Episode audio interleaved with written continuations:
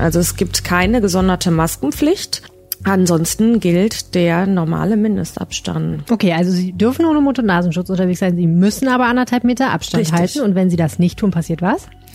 Dann müssten die Ordner eingreifen, die der Veranstalter ähm, stellt. Ob das tatsächlich funktioniert, ist ein bisschen fraglich, weil diese Ordner gehören selbst zu den Corona-Rebellen, die regelmäßig gegen diese Schussauflagen auf die Straße gehen. Am Wochenende wollen Corona-Leugner in Düsseldorf demonstrieren. Was die Landeshauptstadt zu erwarten hat, gleich hier im Podcast. Mein Name ist Helene Pawlitzki. Herzlich willkommen. Der Rheinische Post Aufwacher. Das Update am Nachmittag. Die Demonstrationen der Gegner von Corona-Schutzmaßnahmen in Berlin. Seit es sie gibt, sorgen sie für reichlich Diskussionen. Wie viele Menschen waren dort? Wer war es genau, der den Reichstag stürmen wollte und warum? Und wie viele Rechtsextreme sind eigentlich unter den Teilnehmern? All das ist auch für Düsseldorf zu erwarten, denn am Sonntag wird ein Ableger der Gruppe Querdenken 711 durch Düsseldorf ziehen. Das ist die Gruppe, die auch die Berliner Demos organisiert. Auch eine Gegendemo ist geplant. Darüber habe ich gesprochen mit zwei Menschen, die Düsseldorf gut kennen. Verena Kensbock und Arne Lieb aus der Düsseldorfer Lokalredaktion. Wir müssen vorne anfangen. Wir haben nämlich am Wochenende gleich zwei ich will immer Anti-Corona-Demonstrationen sagen, aber das trifft den Punkt eigentlich nicht. Ne? Zwei Demonstrationen gegen die Corona-Schutzauflagen, kann man ganz neutral sagen. Ne? Genau, am Samstag sind die Corona-Rebellen unterwegs. Die demonstrieren ja schon regelmäßig seit einigen äh, Wochen, Monaten ähm, gegen diese Schutzauflagen in Düsseldorf, ähm, gehen immer wieder dafür auf die Straße in einer, sagen wir mal, bunten Truppe. Das sind die auf dem Burgplatz, ne? Genau. Und ähm, jetzt am Sonntag findet eine Veranstaltung statt, ähm, die zum ersten Mal in Düsseldorf ist. Ähm, das nennt sich, die Anmelder nennen es Herbstspaziergang. Ähm, die ziehen vom den Rheinwiesen in Oberkassel, da wo die Rheinkirmes auch immer ist, ähm, über die Oberkasseler Brücke, einmal quer durch die Innenstadt, über die Kö und über die Rheinkniebrücke wieder zurück und sind einige Stunden wohl unterwegs, also von Treffen um 13 Uhr bis Ende um 19 Uhr mit Kundgebungen. Ich habe einen Flyer gesehen für diese Demonstration, auf dem äh, sehr viel Wert auf die Feststellung gelegt werde, dass es sehr viele Menschen seien, die dort demonstrieren würden. Bis zu 50.000 Leute. Das hat sich aber jetzt auch schon im Nachhinein wieder als wahrscheinlich nicht so wahrscheinlich erwiesen. Ne? Zunächst waren tatsächlich 50.000 Leute bei der Polizei angemeldet. Ähm, das wurde jetzt aber nochmal reduziert. Also der Anmelder ähm, hat das auf 10.000 Personen runtergeschraubt. Und selbst das, ob das zusammenkommt, ist fraglich. So eine Demonstration ist ja unter Corona-Bedingungen gar nicht so einfach. Was für Auflagen haben die denn? Die haben eigentlich genau die Auflagen, die für uns alle unter freiem Himmel gelten. Also es gibt keine gesonderte Maskenpflicht. Ähm, was theoretisch möglich wäre. Ähm, also die Stadt Düsseldorf hätte ähm, eine Maskenpflicht auferlegen können, wenn es dafür irgendwie Anlass gegeben hätte, ähm, dass das nötig wäre. Ähm, ansonsten gilt der normale Mindestabstand von Anderthalb anderthalb Metern ähm, zwischen den Demonstrierenden, die nicht aus einem Haushalt stammen die Entscheidung, da jetzt keine Maskenpflicht zu machen, ist ja in Düsseldorf schon ähm, nicht so selbstverständlich. Ne? Dieser Anmelder am Sonntag ist ja ein Ableger dieser Querdenkenbewegung, die auch in Berlin diese Demonstration angemeldet hat. Genau. Ne? Und die haben ja auch schon in München demonstriert, wenn ich es richtig verstanden habe. Und da war ja Maskenpflicht, oder? In München ähm, gelten andere Regeln als in NRW. Also in Bayern gibt es die Regel nach dieser Demo in Berlin, ähm, dass ab einer Veranstaltungsgröße von, ich glaube, 200 Personen Demonstrationen ähm, auch mit Maskenpflicht stattfinden müssen. Diese Regel gilt in NRW nicht. Und deshalb dürfen hier die Demonstranten ohne Mund- und Nasenschutz unterwegs sein. Okay, also sie dürfen ohne Mund- und Nasenschutz unterwegs sein. Sie müssen aber anderthalb Meter Abstand Richtig. halten. Und wenn sie das nicht tun, passiert was? Dann müssten die Ordner eingreifen, die der Veranstalter ähm, stellt und die darauf achten, dass alles mit rechten Dingen zugeht, dass alle friedlich bleiben. Ob das tatsächlich funktioniert, ist ein bisschen fraglich, weil diese Ordner sind nach Angaben des Anmelders, ähm, gehören selbst zu den Corona-Rebellen, die regelmäßig gegen diese Schussauflagen auf die Straße gehen. Also die am Sonntag auf der Demo sind die Ordner, die samstags von der Demo quasi. Um Genau. Zusammenzufassen. Ah ja, okay. Und die Ordner von der Demo sind die, die selber sagen, anderthalb Meter Abstand und Masken sind eigentlich eine doofe Idee. So ist es. Okay, cool. Dann ist ja mal die Frage, wie glaubwürdig das ist, wenn man dann sagt, du musst aber eine Maske tragen. Okay, wenn die das nicht einhalten, dann kann die Polizei was tun? Die können natürlich Bußgelder verhängen. Ja. Hm. Oder wahrscheinlich auch theoretisch irgendwann dann sagen, so wenn sich hier keiner an die Regeln hält, dann ist jetzt Ende. Ab genau. Veranstaltung Im, zu Ende. Im schlimmsten Fall kann nach auch Hause die gehen. Demo abgebrochen werden. Bleibt spannend, ne? Würde ich mal sagen. Du hast eben gesagt, so eine bunte Truppe ist das an den Samstagen. Mhm. ne? Das bezog sich wahrscheinlich darauf, wir haben uns ein Video zusammen angeguckt vor zwei Tagen, wo es wirklich eine bunte Truppe war. Da war einer in einem Superman-Kostüm, ne?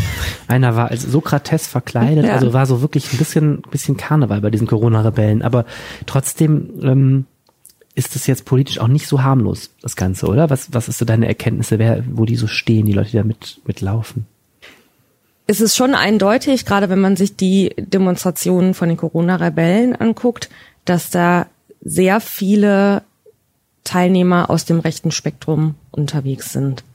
Ähm, das sieht man an den Rednern, die da teilweise sind. Ähm, der ähm, Kandidat, der AfD-Kandidat, ähm, der für den Posten des Oberbürgermeisters in Düsseldorf äh, kandidiert hat, ähm, hat dort gesprochen, ähm, ist dort ein Rapper unterwegs, der mit antisemitischen Texten ähm, auftritt. Ähm, es ist schon sehr eindeutig, welche, in welche Richtung das geht. Entschuldigung, das war mein Ring. Aus Versehen fallen gelassen. Vor Schreck kann man fast sagen. Ich habe ein bisschen Schwierigkeiten zu sagen, dass die nur unterwandert sind. Ich finde, das ist bei den Corona-Rebellen, äh, finde ich es einen Schritt weiter. Ich habe also diese Tele Telegram-Gruppe von denen auch äh, so die letzten Wochen beobachtet.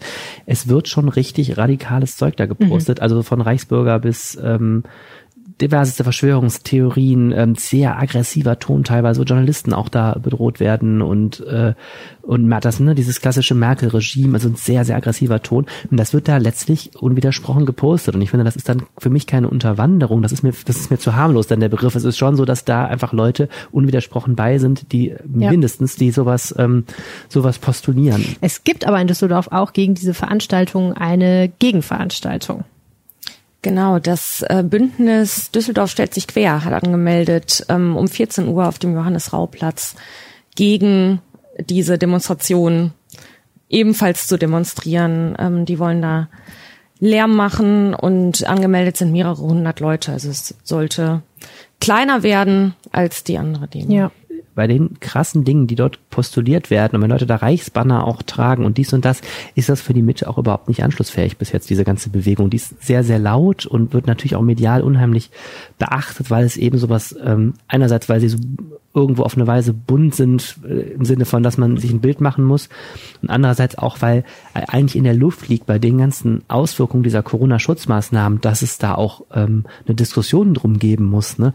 Aber ich glaube, die Weise, wie diese Demonstrationen laufen, habe ich bis jetzt nicht den Eindruck, dass das in die Mitte ähm, anschlussfähig ist. Dieses Grundgefühl, dass man über diese Schutzauflagen diskutieren muss, ist ja schon sehr breit. Ich finde, zum Beispiel ist auch der Anmelder hier der Sonntagsdemonstration ist ein DJ, glaube ich, aus Hagen, der sich auch in seiner in seinem Berufs, ähm, seiner Berufsfreiheit eingeschränkt wird. Das sind alles Positionen, über die kann man auch erstmal diskutieren. Ist das alles nötig und so weiter.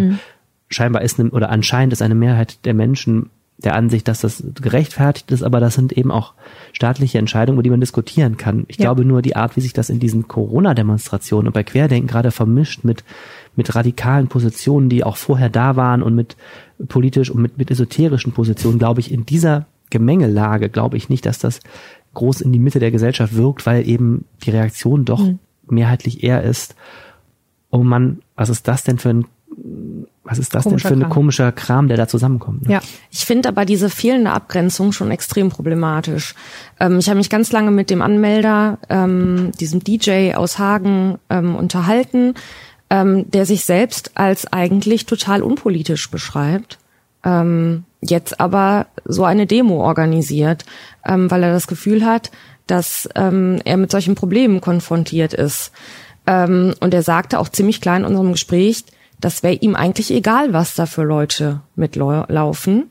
Ähm, Hauptsache, er könnte auf diese Probleme aufmerksam machen. Und diese fehlende Abgrenzung, zu sagen, ich toleriere das, dass da Leute mitlaufen, ähm, die das vielleicht für ihre Zwecke missbrauchen, ähm, das hat, finde ich, nichts mehr mit Toleranz zu tun. auch die Querdenken-Menschen wollen das gerne regelmäßig machen, habe ich gelesen. Die wollen auch alle zwei Wochen wiederkommen. Und Corona-Rebellen will weiterhin jede Woche demonstrieren. Also es kommt noch ein hm. Wust weiterer Demonstrationen auf die Stadt Hurra. zu. Das Gespräch ist übrigens ein Ausschnitt aus der aktuellen Folge unseres Düsseldorf-Podcasts Rheinpegel. Darin gibt es noch mal mehr Details zum Hackerangriff auf die Uniklinik und wir erörtern, warum die Düsseldorfer CDU trotz klarer Wahlversprechen dagegen stimmte, die Umweltspuren abzuschaffen. Hören könnt ihr diese und alle anderen Episoden des Rheinpegel-Podcasts in jeder Podcast-App und bei Spotify. Sucht einfach den Rheinpegel-Podcast und abonniert ihn direkt. Wir haben auch jede Menge Sachen zum Thema Stichwahl im Angebot aktuell. Und jetzt mehr News aus der Region und wir starten mit einer Nachricht, die noch gar keine ist. Wie sieht's aus mit dem Karneval in NRW? Das ist die eine Million Dollar Frage heute und die wird sich vermutlich erst am Abend klären. Um 18.30 Uhr wollen Vertreter des Karnevals in Köln, Düsseldorf, Bonn und Aachen sowie der Staatskanzlei vor die Presse treten und die Ergebnisse ihres Gipfels bekannt geben. Sie diskutieren am späten Nachmittag, ob und wie der Karneval in der Session 2021 stattfinden soll. Der WDR hat am Mittag kolportiert, die Karnevalschefs wollten auf eine komplette Absage drängen. Der Grund, sie fürchten einen Imageschaden, falls der Karneval unter Corona-Bedingungen ganz furchtbar und überhaupt nicht lustig wird. Die Landesregierung könnte aber rechtliche Bedenken haben. Das ist ja auch nicht so ohne den Menschen das Feiern zu verbieten. Wie soll man das begründen? Insgesamt ist wenig vorher nach außen gedrungen. Es existiert lediglich ein 30 Seiten starkes Konzept, wie Karneval in Corona-Zeiten aussehen könnte. Zum Beispiel begrenzte Zuschauer beim Hoppeditz erwachen, keine Bützchen und weniger Alkoholverzehr. Das klingt nicht wirklich sehr lustig. Klar ist aktuell nur, dass nichts klar ist und dass sich die Karnevalisten genau diese Klarheit dringend wünschen. Mein Tipp, schaut kurz nach halb sieben auf RP Online vorbei. Da erfahrt ihr sofort, wenn es was Neues gibt. Eine Woche legte ein Hackerangriff die Uniklinik in Düsseldorf lahm. Die weist nun Kritik, sie habe nichts für die IT-Sicherheit getan, weit von sich. Die Updates der angegriffenen IT-Anwendung namens Citrix seien ordnungsgemäß installiert worden, teilte ein Sprecher mit. Man habe die Empfehlungen des Herstellers mit spezialisierten Servicefirmen vollständig umgesetzt und dabei auch die Hinweise des Bundesamts für Sicherheit in der Informationstechnik des BSI beachtet. Das Software-Update sei am Tag der Veröffentlichung installiert worden. Eine Überprüfung im Frühsommer habe keine Sicherheitsmängel aufgezeigt. Wie das BSI mitteilt, könnte es sein, dass Angreifer die damalige Sicherheitslücke in Citrix noch heute nutzen, auch nachdem Firmen die Updates installiert haben. Offenbar gibt es mehrere solcher Fälle. Die Angreifer könnten die Systeme, Zitat, auch Monate später noch lahmlegen. Die Uniklinik will im Laufe der nächsten Woche die Notfallversorgung in der zentralen Notaufnahme wieder aufnehmen. Seit dem 10. September wird sie nicht mehr vom Rettungsdienst angefahren. Die Kommunen in Nordrhein-Westfalen nehmen wegen Corona deutlich weniger Gewerbesteuer ein als erwartet. Nun sollen sie mehr als zwei Milliarden Euro zur Entlastung bekommen. Das teilte NRW-Ministerpräsident Armin Laschet von der CDU mit. Bundestag und Bundesrat haben ein milliardenschweres Hilfspaket für Städte und Gemeinden beschlossen. Die Landesregierung will das Geld daraus noch in diesem Jahr auszahlen, falls der Landtag zustimmt. Insgesamt bekommen die Kommunen damit mehr als 4 Milliarden Euro zusätzlich. Außerdem wird der Bund dabei helfen, die Miete für Hartz-IV-Empfänger zu bezahlen. Dafür gibt er den NRW-Kommunen eine Milliarde Euro pro Jahr. Die A40 zwischen dem Kreuz Kaiserberg und Mülheim-Dümpten bleibt gesperrt. Ein brennender Tanklaster hat dort den Straßenbelag und eine Eisenbahnbrücke stark beschädigt. Straßen NRW will die Standfestigkeit der Brücke prüfen, bevor die Aufräum- und Sanierungsarbeiten beginnen können. Nach Angaben der Polizei wird der Streckenabschnitt voraussichtlich mehrere Tage gesperrt bleiben. Der Bahnverkehr war zunächst nicht betroffen, wie eine Bahnsprecherin mitteilte. Der Landrat des Kreises Heinsberg in Nordrhein-Westfalen, Stefan Pusch von der CDU, soll am 1. Oktober mit dem Bundesverdienstkreuz ausgezeichnet werden. Wie eine Sprecherin des Kreises sagte, wird Pusch von Bundespräsident Frank-Walter Steinmeier für seine Arbeit als Krisenmanager in der Corona-Pandemie geehrt. Der Kreis Heinsberg war nach einer Karnevalssitzung im Februar zu einem der ersten deutschen Corona-Hotspots geworden. Der Landrat hatte Schulen und Kindergärten schließen lassen und die Bevölkerung unter anderem durch tägliche Videobotschaften informiert. Mit seinem Krisenmanagement wurde er bundesweit bekannt. Münster bereitet sich auf die nach Angaben der Stadt größte Evakuierungsaktion ihrer Geschichte vor. Am Sonntag müssen ab 8 Uhr rund 16.000 Menschen ihre Wohnungen im Stadtteil Mauritz verlassen. Grund sind Verdachtsfälle an drei Stellen auf fünf Blindgänger aus dem Zweiten Weltkrieg. Der betroffene Bereich liegt in der östlichen Innenstadt und wird von einer Bahnlinie und dem Dortmund-Ems-Kanal begrenzt. Betroffen sind neben den Anwohnern auch ein Krankenhaus und Pflegeeinrichtungen. Euphorie in Mönchengladbach, Zurückhaltung in Dortmund. Vor dem Topspiel zum Bundesliga-Start vor immerhin 10.000 Zuschauern am Samstag beim BVB ist die Gefühlslage bei beiden Borussias durchaus unterschiedlich. Gladbach-Coach Marco Rose freut sich auf die Fans, auch wenn sie nur vom BVB kommen werden. Im Gegensatz zu den Geisterspielen zuvor erwartet er, so wörtlich, hochexplosive Stimmung. BVB-Sportchef Michael Zock dagegen sagt, man freue sich auf den Start, wenn er auch unter noch nicht ganz optimalen Bedingungen stattfinde. Weitere Begegnungen.